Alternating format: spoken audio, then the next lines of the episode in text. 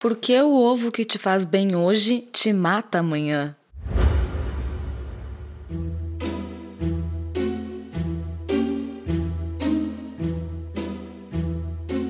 Comida sem filtro.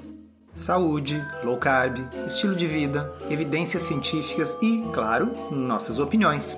Toda semana um episódio novo e gratuito para você. Comigo, Dr. Souto. E comigo, Sari Fontana. Para ser avisado a cada novo episódio e receber as referências bibliográficas no seu e-mail, cadastre-se em drsolto.com.br/podcast. Esse foi o título de uma matéria recentemente publicada na Folha de São Paulo. Alguns ouvintes nos encaminharam e logo nós pensamos: ovo de novo! Mas ao ler a matéria, nós tivemos uma grata surpresa de que o texto do Dr. Bruno Gualano era um texto criticando a tal epidemiologia nutricional. Mas o que, que é essa epidemiologia nutricional? O nome é esquisito e talvez muitas pessoas não saibam do que se trata. A epidemiologia nutricional, na minha opinião, é a mãe e o pai de boa parte das mazelas que nós temos na nutrição. Epidemiologia em si é uma nobre ciência que, aliás, nunca teve tanto em evidência como agora que nós estamos lidando com uma epidemia, com uma pandemia real, por um agente infeccioso, por um vírus. A epidemiologia surgiu justamente para lidar com fenômenos infecciosos.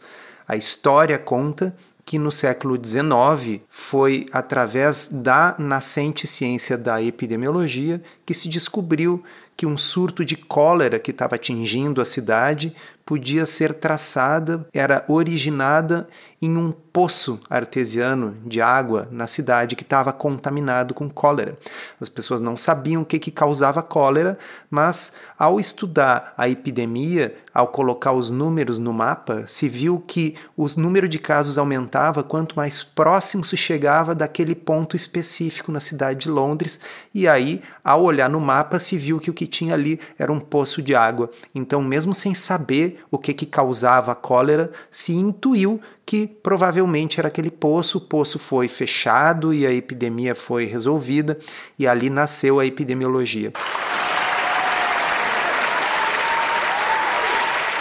Mas a epidemiologia aplicada à nutrição da forma como é feito hoje é muito problemática. Você tem uma postagem no blog que agrega diversas outras postagens sobre esse assunto, né? Quem quiser olhar é só procurar lá pelo título Como Interpretar Estudos e Notícias. Ou então quem está cadastrado vai ter recebido o link no seu e-mail. Quem não está cadastrado, cadastre-se. Pois bem, qual é o problema da epidemiologia nutricional? São chamados vieses. O primeiro dos vieses é um viés de aferição. O que, que eu quero dizer com isso? Como é que você sabe o que as pessoas comeram ou não? Você não tem uma câmera filmando elas. Você não tem elas sob vigilância 24 horas. É pelo uso de questionários. E nós temos vários estudos que mostram que os questionários em si são extremamente pouco confiáveis. As pessoas às vezes respondem que comeram coisas que elas não comeram, seja porque elas acham que elas vão estar tá agradando o pesquisador, dizendo aquilo que ele quer ouvir, seja porque elas têm vergonha de dizer determinada coisa que elas comeram, ou simplesmente porque elas não lembram. Quem aqui lembra do que comeu no almoço cinco dias atrás, na semana passada, que dirá nos últimos anos, meses? Então, são questionários que têm muitas vezes mais de 100 perguntas. Eu tenho certeza que na metade delas a pessoa se cansa e começa a responder qualquer coisa só para se livrar daquele questionário ou daquele entrevistador também existe a questão dos vários vieses envolvidos nesses estudos de epidemiologia nutricional. O mais conhecido deles é o viés da pessoa saudável. O que é o viés da pessoa saudável? As pessoas que se preocupam bastante com a própria saúde, elas são diferentes das pessoas que não estão nem aí para a própria saúde, elas são diferentes em vários aspectos. Então, por exemplo, o pessoal já viu que os indivíduos que se preocupam mais com a própria saúde, eles têm em comum que eles tendem a fumar menos, eles tendem a fazer mais exercício, eles tendem a cuidar mais o próprio peso, portanto, eles tendem a ser mais magros. Até mesmo coisas como tomar corretamente os seus remédios, não esquecer não pular doses dos seus remédios para pressão ou do seu remédio para colesterol, tudo isso caracteriza esse grupo de pessoas que são as pessoas que se preocupam com a própria saúde. E aí eu te pergunto, Sari, se por 40 anos se disse na mídia que ovo faz mal, o que que você acha que essas pessoas, esse grupo que cuida mais da própria saúde vai fazer? Provavelmente comer menos ovo, e também menos carne vermelha.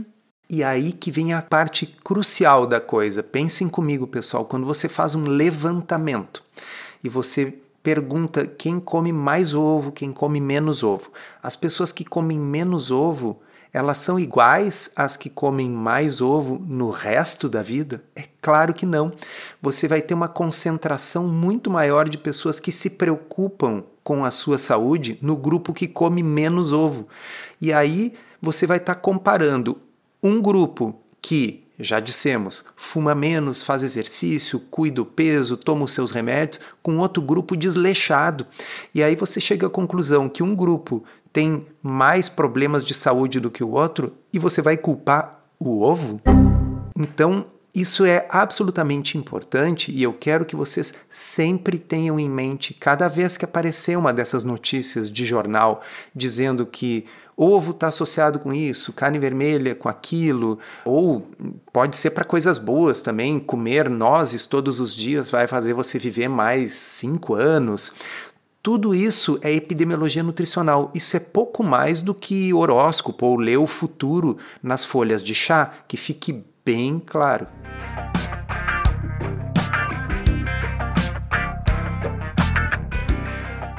E nesse texto que foi publicado na Folha, e a gente vai deixar nas referências do episódio, tem um exemplo interessante sobre o consumo do café, que no passado foi correlacionado com o risco aumentado de câncer. Naquela época, muitos concluíam que a bebida causava câncer. Só que as suspeitas, elas foram encerradas com a constatação de que o hábito de tomar um cafezinho frequentemente acompanha o quê? O do tabagismo. E assim, o fator causal por trás dessa associação foi desmistificado. Que, que acontece? Depois que a gente fala para vocês o fator causal, o cigarro, no caso do café, ou então os maus hábitos das pessoas, no caso da carne vermelha, aí a coisa se torna óbvia. Você diz assim: nossa, como é que eu não me dei conta disso antes? Ou puxa, isso é óbvio. Mas existem muitos fatores de confusão, chamados vieses, sobre os quais nós nunca pensamos, a gente não postulou, não imaginou que eles podiam existir.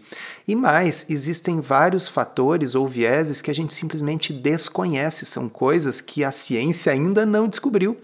Eu vou dar um exemplo para vocês que eu costumo dar em aula, que é a história do HPV, do vírus, e do câncer de colo uterino. Lá nos anos 60, quando começou a revolução sexual da pílula anticoncepcional, surgiram estudos observacionais que mostravam que as pessoas que usavam pílula anticoncepcional tinham mais câncer de colo uterino. E isso gerou um certo pânico. Puxa vida, aquilo que parecia uma solução está causando câncer. Acontece que não tinha nada que ver com a pílula. A pílula era simplesmente um marcador de mulheres que tinham vida sexual ativa. E o HPV, o vírus, ele não tinha sido descoberto ainda, não se sabia que ele era a causa do câncer de colo uterino. Então, o estudo observacional fez com que as pessoas erroneamente achassem que a pílula estava causando o câncer de colo uterino, quando a pílula simplesmente, se você compara pessoas que usam pílula e pessoas que não usam pílula, elas são diferentes em outras coisas além de simplesmente a pílula. O óbvio é que as pessoas que usam pílula têm uma chance maior de serem sexualmente ativas e, numa doença sexualmente transmissível como o HPV, Obviamente isso vai fazer diferença, mas repito, naquela época não se conhecia o HPV. Então, quando a gente tem estudos observacionais, os vieses não se restringem às coisas que a gente sabe e pode tentar controlar no estudo. Tem coisas que a gente não descobriu ainda e que, portanto, a gente não tem como controlar. Repito, epidemiologia nutricional serve no máximo para levantar hipóteses, jamais deveria estar sendo utilizada para ditar regras do que as pessoas devem ou não devem fazer. É praticamente uma pseudociência, me desculpa quem trabalha nessa área, esta é a minha opinião. Mais uma vez, a associação não é o mesmo que causa e efeito.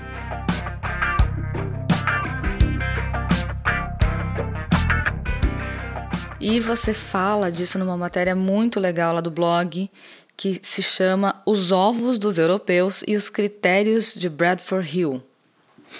Bradford Hill foi um grande epidemiologista e o Bradford Hill foi o sujeito que estabeleceu a relação causal entre o cigarro e o câncer de pulmão. Bradford Hill estabeleceu uma série de critérios que permitiam tentar inferir uma relação causal em estudos observacionais, e o caso do cigarro preenchia todos esses critérios. O caso dos ovos, por exemplo, não preenche vários deles.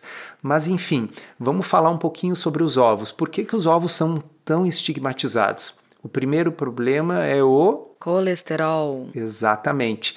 Porque a gema do ovo é muito rica em colesterol. E aí as pessoas fizeram uma das coisas mais perigosas que a gente pode fazer em medicina, que é basear as nossas condutas em hipóteses simplesmente teóricas, em geral simplistas, do tipo: a gema do ovo tem colesterol, o colesterol é aquilo que se encontra na placa de aterosclerose na artéria da coronária, portanto não coma ovo. Quisera a vida fosse tão simples Acontece que desde os anos 1950 já se sabe que o colesterol dos ovos tem pouco ou nenhum impacto no colesterol do sangue. Aliás, Sari, sabe quem foi o cientista, o pesquisador que chegou a essa conclusão nos anos 1950? Não sei foi nada mais, nada menos do que o Dr. Ansel Keys. Aqueles que acompanham o blog, aqueles que já leram os livros do Gary Taub, sabem que o Ansel Keys é o pai da ideia de que a gordura na dieta é muito perigosa, que a gente precisa evitar a gordura saturada. Pois é, nem mesmo Ansel Keys achava que o ovo fosse um problema por causa do colesterol, porque ele conduziu experimentos com voluntários na época que mostrou que aumentar bastante ou diminuir drasticamente os ovos na dieta tinha pouco ou nenhum efeito sobre os níveis de colesterol no sangue. Então isso é um assunto que já deveria ter sido enterrado desde muito antes da maioria de vocês que estão nos ouvindo, inclusive eu que estou falando, ter nascido. Mas eu acho que é interessante a gente trazer aqui para o pessoal aquele exemplo do consumo de ovos, da relação entre o consumo de ovos e diabetes, nos estudos dos Estados Unidos e nos outros países, porque parece que tem uma associação aí bem diferente nos americanos entre o consumo de ovos e diabetes. É, resulta que, tá, já que a gente sabe que o ovo não tem impacto no colesterol, então, bom, as diretrizes deveriam liberar os ovos. Por que, que o pessoal ainda se bate com isso? Porque tem estudos de epidemiologia nutricional, sempre eles, que mostraram uma relação entre o consumo de ovos e o desenvolvimento de diabetes que diabos, do ponto de vista de mecanismo, poderia haver nisso? Porque ovo tem zero carboidrato. Diabetes é uma doença caracterizada por intolerância a carboidratos. Então, se um estudo observacional mostrasse que o consumo de açúcar está associado com diabetes, e parênteses, está mesmo, a gente até poderia imaginar que essa associação possa ter algo de causal, mas ovo Aí saiu publicado em 2016 uma nova meta-análise, e essa meta-análise mostrava que se você agregar o conjunto dos estudos observacionais, essa correlação entre ovos e diabetes desaparece, mas tem um porém. Quando você olha os estudos feitos nos Estados Unidos e os estudos feitos fora dos Estados Unidos, Naqueles feitos nos Estados Unidos, há uma correlação linear entre o consumo de ovos e a chance de desenvolver diabetes, ou seja, uma relação dose-resposta. Quanto mais ovos, maior o risco de diabetes. Mas quando você olha nos estudos fora dos Estados Unidos, que são basicamente estudos europeus, essa relação desaparece completamente. E aí que eu fiz o trocadilho, a brincadeira no título da matéria, que é: será que os ovos dos europeus são diferentes dos ovos dos americanos? É, por que, os ovos só causariam diabetes para quem tivesse em um dos lados do Atlântico? E aproveitando que estamos falando em diabetes, quero deixar aqui um convite para vocês, porque hoje, dia 8 de novembro, a gente está abrindo as inscrições de mais uma turma do curso Diabetes a Solução que é um programa que eu desenvolvi junto com o Dr. Rodrigo Bomeni, que já ajudou aí centenas de pessoas, tanto pacientes quanto profissionais da área da saúde. Para saber mais detalhes, vocês podem acessar diabetesasolução.com.br e lá vocês vão ter acesso ao conteúdo, vão ver o programa. Quem sabe pode ajudar você ou até mesmo alguma pessoa querida a prevenir ou até mesmo reverter o diabetes de forma saudável.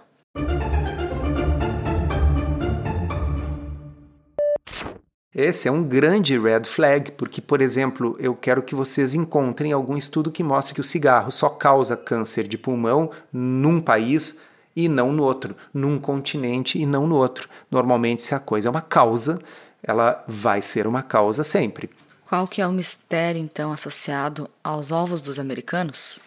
O mistério, pessoal, por incrível que pareça, é o grau de crença que a população tem de que os ovos possam fazer mal. Naquele país. Como assim? Como que crenças poderiam afetar algo tão real como vir a ter diabetes ou não?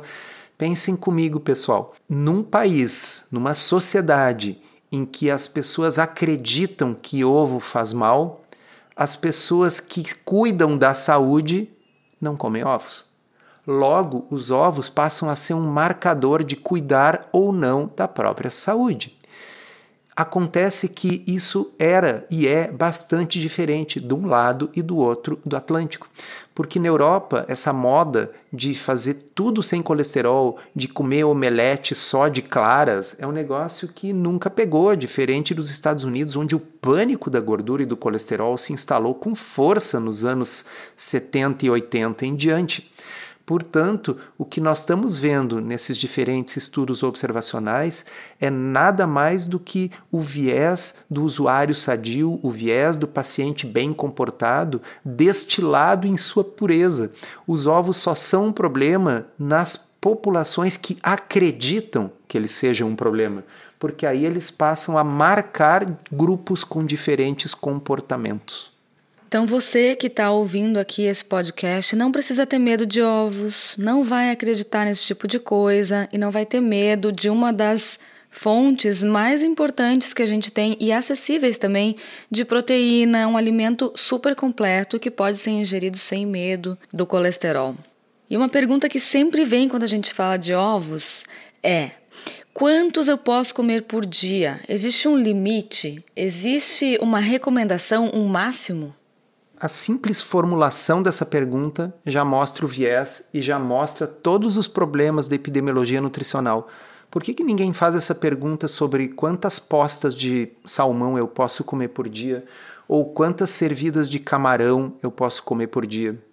Camarão tem colesterol pra caramba, diga-se de passagem. E, por incrível que pareça, para a tristeza geral da nação, existem nutricionistas que recomendam aos pacientes que não comam camarão porque eles têm colesterol elevado. Veja, o Ansel Keys, o pai da hipótese do colesterol da doença cardiovascular, já dizia que até mesmo ovos não tinham relação praticamente com colesterol no sangue. Aqui eu abro um parênteses: existe um subgrupo raro e incomum de pessoas que são os hiperrespondedores de colesterol na alimentação. São pessoas que absorvem colesterol em grande quantidade e esses podem fazer um teste, por exemplo, de medir, parar duas semanas de consumir ovos, medir de novo e ver se faz uma grande diferença. Mas para a esmagadora maioria das pessoas isso é absolutamente irrelevante. Então, eu tenho uma brincadeira que eu faço também em consultório, que é assim, perguntar para a pessoa, sabe, galeto, aquele que a gente come no restaurante? Você já contou quantos galetos você come? A pessoa normalmente vai dizer: "Não, como, né, até matar minha fome". Bom, os galetos, cerca de 20 dias atrás, eram ovos. Mas você só pensa em limitar a quantidade de ovos. Você está comendo os ovos 20 dias depois. Então, a diferença entre o ovo e o galeto é basicamente uma diferença de crença. É uma crença. A gente aprendeu a ter um medo místico daquilo ali enquanto tem uma casca branca por fora, mas depois que quebrou a casca e nasceu um pinto lá de dentro, cuja composição obviamente não difere muito do que tinha antes lá dentro. Ah, bom, aí agora eu posso comer quantos eu quiser. A resposta é: você podia comer quantos você quiser antes de nascer também. Encerramos assim esse episódio do Comida Sem Filtro, que foi idealizado, roteirizado e produzido por nós. Se você gostou, divulgue para os seus amigos e inscreva-se na sua plataforma preferida para não perder nenhum episódio. As informações contidas neste podcast são apenas para fins informativos e podem não ser apropriadas ou aplicáveis às suas circunstâncias individuais. Este podcast não fornece aconselhamento médico ou profissional e não substitui a consulta com um médico e ou nutricionista. Não use este podcast para diagnóstico ou tratamento médico. Qualquer sugestão é apenas uma recomendação geral, que não é específica para qualquer pessoa ou doença em particular.